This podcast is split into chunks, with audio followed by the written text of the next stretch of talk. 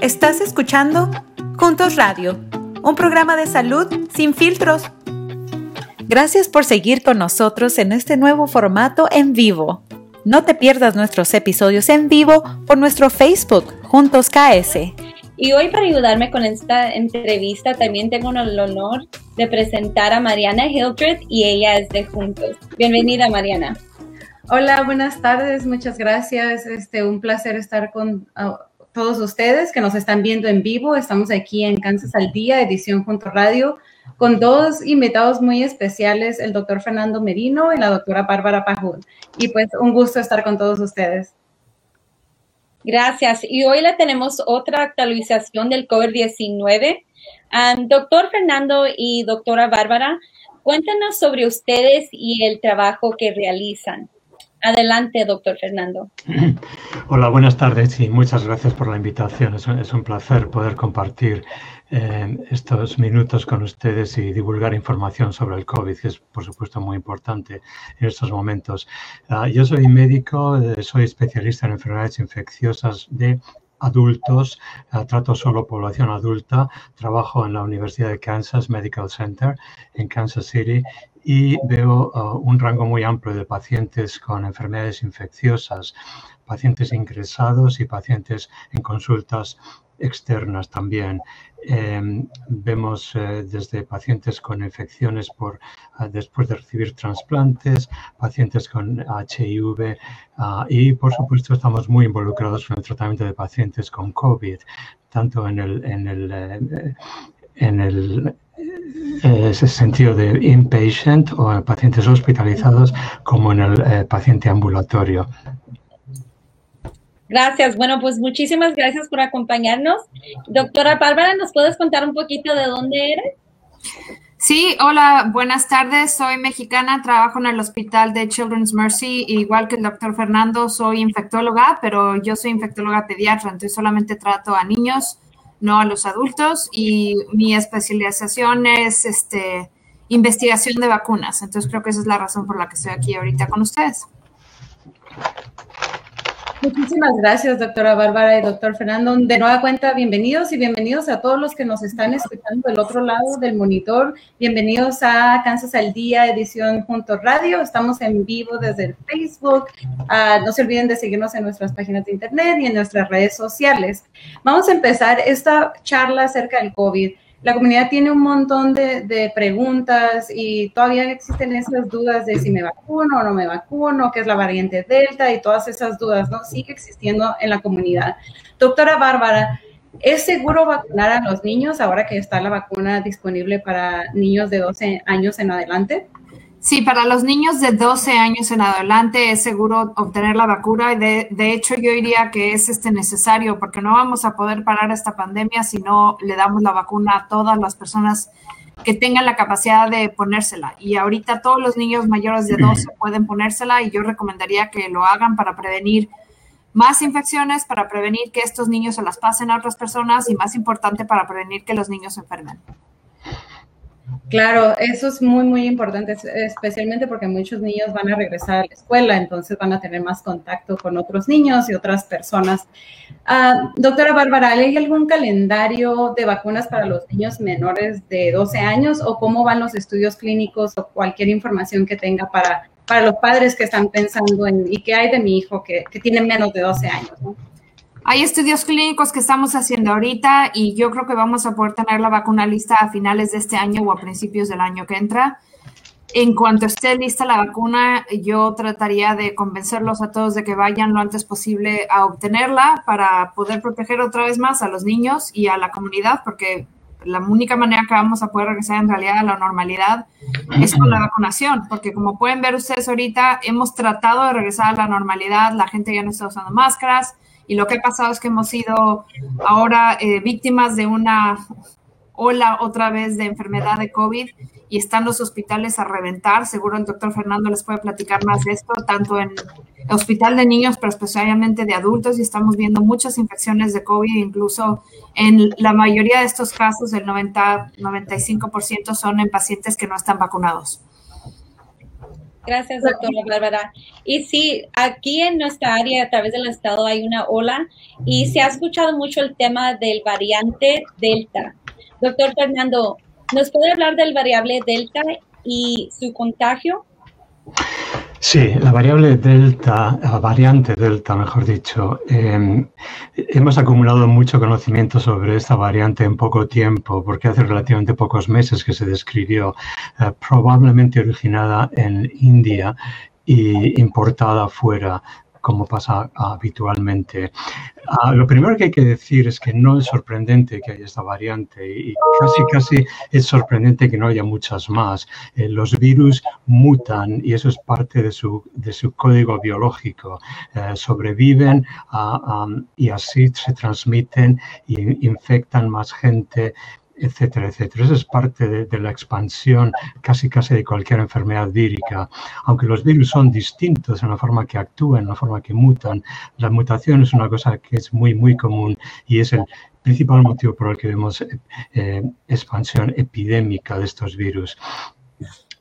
Hay dos cosas importantes que decir sobre el virus. Lo primero que salió a la prensa pública es eh, la infectividad o la facilidad de transmisión de la infección. Y la segunda característica es la pregunta de que si el virus es capaz de producir enfermedad más severa que las otras variantes de, de COVID.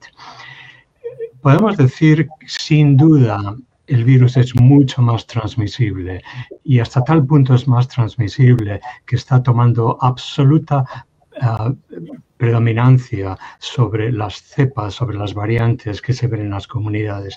Eso ha ido de país en país, ha ido sucediendo y en nuestro país, en Estados Unidos, no es una excepción. La grandísima mayoría de los casos diagnosticados ahora son por la variante Delta. O sea que sabemos que está aquí, sabemos que está entre nosotros, sabemos que se transmite mucho más Quizá la buena noticia es que no hay evidencia todavía de que la enfermedad producida por la variante Delta sea más severa. Sabemos que es más fácil contagiarse, pero no quiere decir que sea individualmente más severa. Ahora bien, en una población determinada, cuando tenemos muchos más casos, habrá muchos más casos severos. Igualmente, habrá muchos más casos eh, eh, leves, muchos más casos moderados y muchos más casos severos. Por lo tanto, es importante saber que con la expansión aumentada del virus, se multiplicarán los casos de enfermedad severa que requieren hospitalización, que es, es, probable que tengan complicaciones y que tienen un porcentaje de alto riesgo de mortalidad es importante hablar de esta variante porque eh, es, es, un poco el resumen de la importancia de dos cosas. Primero, la importancia de la vacunación, porque las vacunas protegen de la transmisión de este virus. Y segundo, de la importancia de mantener la, la actitud vigilante que tenemos que llevar todos en cuanto a mantener distancia, usar mascarilla, eh, cuando sea necesario y no dejar esas, esos modos de comportamiento pensando que ya ha pasado lo peor. Así que en pocas palabras, esta variable es más contagiosa, ¿correcto? Correcto. Y la vacuna ayuda con esta variable delta, porque hay muchísimas personas, especialmente aquí en mi comunidad en el suroeste de Kansas, que me están preguntando si me vacuno, ¿me protege contra, contra la delta? Sí, eh, la respuesta mm, sencilla es sí, sí protege. Ahí, si podemos investigar más y, discutir un poco los pormenores de los diferentes estudios publicados, veremos que se habla de porcentajes diferentes de, protección, pero lo más importante es que las vacunas protegen de la enfermedad severa, disminuyen mucho el riesgo de hospitalización y protegen sobre el riesgo de muerte. Y estas son las cosas más importantes y sobre eso no hay duda que estamos protegidos con la vacuna. Y hablando de vacunas, doctor Fernando, si ya me puse otra vacuna como el Johnson Johnson, ¿me puedo poner la de Pfizer? Esa es una pregunta muy común también que nos estamos escuchando mucho porque eh, eh, por lo mismo la gente escucha análisis de los eh, estudios publicados y habla de porcentaje de, protección con esta vacuna, porcentaje de protección con la otra y todo el mundo piensa, ¿he recibido yo la mejor o hay alguna mejor todavía? ¿Por qué no recibo yo la mejor si es que no la he recibido? Ahora mismo lo que el consejo que damos nosotros, y la doctora Bárbara quiero que lo corrobore, es que las vacunas que hemos usado aquí son todas buenas y no hay ningún consejo firme oficial para repetir o, complementar con otra. Una persona que ha recibido la vacuna de eh, Johnson Johnson se considera que está protegida y está correctamente vacunada y no hay indicación para recibir, digamos, una de Pfizer o de Moderna por el mismo motivo, si ha recibido una de las otras dos, no hay de momento motivo para añadir otra dosis eh, con la información que tenemos de momento. Doctora Bárbara, quisiera agregar algún comentario acerca de las vacunas, sobre todo por, por los niños, ¿no? Yo creo que los padres a veces eh, tenemos más dudas de, de, si vacunamos a los niños o no, porque los pensamos que son más vulnerables, ¿no? ¿Qué, les ¿Qué le preguntan a usted, doctora Bárbara, los padres de familia o sus pacientes en general acerca de la vacuna? Queremos también saber, digo, nosotros podemos preguntar muchas cosas y lo que hemos escuchado en la comunidad, pero pues ustedes también trabajan directamente con ellos, ¿no? Con, la gente, ¿qué, ¿qué, les preguntan? ¿Qué dicen? ¿Cuáles son las dudas? Para también nosotros aprender de ustedes, ¿no? Y de ellos. ¿Qué, qué información nosotros tenemos que brindarle a la comunidad para que se vacune y esté más informada y tomen una decisión informada, que es lo más importante. Desafortunadamente la gente no nos está preguntando mucho. La gente que quiere la vacuna ya se la puso y los que no la quieren no están haciendo preguntas. Ese es el problema, que la gente que no se está poniendo la vacuna, yo quisiera que se pusieran a pensar cuál es la pregunta que tienen, cuáles son eh, las dudas, qué es lo que les preocupa para que nosotros podamos contestar esas preguntas. Eh, estamos viendo una línea muy clara donde la gente que la quiere ya se la puso y están haciendo cola para esperar en cuanto la vacuna esté aprobada para los niños menores de 12. Ahora, en cuanto salió los, los padres que estaban este, considerándolo, tal vez era de segura, ¿tú qué opinas? Y bueno, mi hija se la puso literalmente el día que fue aprobada, ese día ya la tenía en el brazo. Entonces, yo tengo mucha seguridad en poner la vacuna, tengo mucho más miedo a la enfermedad que a la vacuna. Obviamente hay efectos secundarios con la vacuna que son tolerables, como todas las vacunas, un poco de dolor en el brazo. Algunos niños ni siquiera tienen dolor en el brazo. Algunos están un poco cansados después de que se les ponen. Cosas que son ya reconocidas por nosotros como padres después de que cualquier vacuna se le pone a un niño. Pero lo que tiene uno que considerar son los efectos que puede tener la enfermedad si le da la enfermedad a los niños. Eh, efectos secundarios de largo plazo, dejar de oler, tener problemas del corazón, poder estar hospitalizados. Entonces, es importante que los que no están considerando ponerse la vacuna se pregunten por qué y ellos puedan salir adelante a decir qué, qué es lo que me está deteniendo a mí en ese momento. Fernando, no sé si tú estás viendo lo mismo en tu, en tu área con adultos, pero de veras, o sea, la gente o sí o no, hay muy pocos en medio. Sí, sí, sí, pero también quiero decir una cosa, eso es totalmente cierto, pasa con adultos. Lo que, lo que estoy viendo es que a nivel personal es, es, mucho, mucho mejor establecer una comunicación personal con esas personas, individual, no, que, no escuchando, leyendo, etcétera. Hay, hay muchos, muchos ejemplos que puedo dar, personales y de otros colegas, donde pacientes vienen a la oficina por otro motivo y, y le pregunto, ¿está usted vacunado? Y empieza, no, mire, yo leo, yo tengo mis dudas, yo no sé después de una pequeña conversación cara a cara, muchos se vacunan inmediatamente en la clínica. Hay que recomendar que la gente que no se ha vacunado hable directamente con los médicos que confían, con su médico personal. Y entonces verá que hay razones de muchísimo peso para vacunar, porque la vacuna es muy efectiva, es mínimamente tóxica, no más que cualquier otra que usamos, y los efectos son tremendamente beneficiosos a nivel, a nivel individual y a nivel ah, comunitario. Es tanto que a mí me gustaría decir que es... Eh, viviendo los tiempos que vivimos, es prácticamente un deber ciudadano vacunarnos, porque no se trata solo del beneficio personal, sino del beneficio protector que damos a la comunidad, haciendo de escudo protector eh, y, que, no se, que no se contagien más personas. Una cosa que yo sí quiero decir es que mucha gente eh, que está dudando, que está eh, em, no convencida, que no quieren vacunarse, hay un argumento de mucho peso que me gusta darles. Yo les digo, mire, en nuestro hospital nos hemos vacunado todos los médicos y hemos vacunado a todas nuestras familias. ¿No cree usted que eso es algo para convencerse? ¿Cómo vamos nosotros a decirle una cosa que no es cierta y a la vez vacunar a nuestras familias. Hemos hecho esto porque creemos que es lo mejor. Estamos convencidos que la información científica es muy, muy sólida y ese es un beneficio individual y colectivo. Sí, doctor, y pues el ejemplo empieza con nosotros en nuestros hogares, ¿verdad? Y pues antes de que nos despedimos, también me gustaría hablar de otras medidas de prevención que las personas pueden hacer para estar saludables durante estos tiempos. Ah, yo sé que a veces nosotros los padres bajamos la guardia en estar diciéndole a nuestros niños, lávense las manos, lávense las manos, pero ¿qué otras medidas de prevención tienen ustedes para la comunidad? Mira, una de las cosas más importantes ahora que estamos hablando de regresar a la escuela es que la mayoría de los niños menores de 12 años es muy importante que estén ahorita de regreso a la escuela. Para mí es lo más importante porque la salud no es nada más salud física, es salud mental también.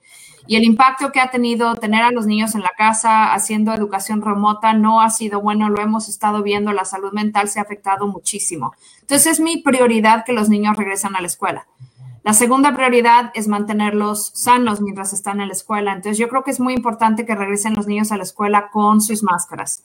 Y yo sé que hay muchos adultos que están opuestos al uso de las máscaras y creo que eso nos puede poner en riesgo a todos, como estaba diciendo Fernando, esto es un deber no nada más individual de que me va a mantener a mí sano, sino que va a mantener a mi comunidad sana y siguiendo adelante, salir, poder mantener negocios abiertos, restaurantes, eso es haciendo lo que tenemos que hacer, vacunarnos los que nos podemos vacunar. Y si por alguna razón que no entiendo, no te quieres vacunar, entonces ponte la máscara pero no podemos decidir andar por la vida sin estar vacunados y sin traer la máscara puesta, porque eso simplemente es un riesgo para todos, para la comunidad, para tu familia, y el virus te puede infectar, puede mutar adentro de ti y tú puedes ser la persona que cause la siguiente variante que haga que la vacuna ya no funcione. Y eso todo porque tú eras susceptible porque no te pusiste la vacuna. Entonces, piénselo muy bien, manden a los niños a la escuela, pero mándelos con la máscara si no están vacunados. Otra pregunta, oh, y recuerden, estamos en vivo. Este, tengo otra pregunta eh, para usted, doctora Bárbara. Nos comentaba acerca de los estudios que sigue realizando en los niños. No sé si nos puede hablar un poquito más acerca de los estudios que se están realizando. Los estudios es lo mismo que hicimos con Fernando y con Mario Castro en KU. Hicimos los estudios para adultos con la vacuna de AstraZeneca y eso era para todos eh, los adultos de edades 18 hasta 199.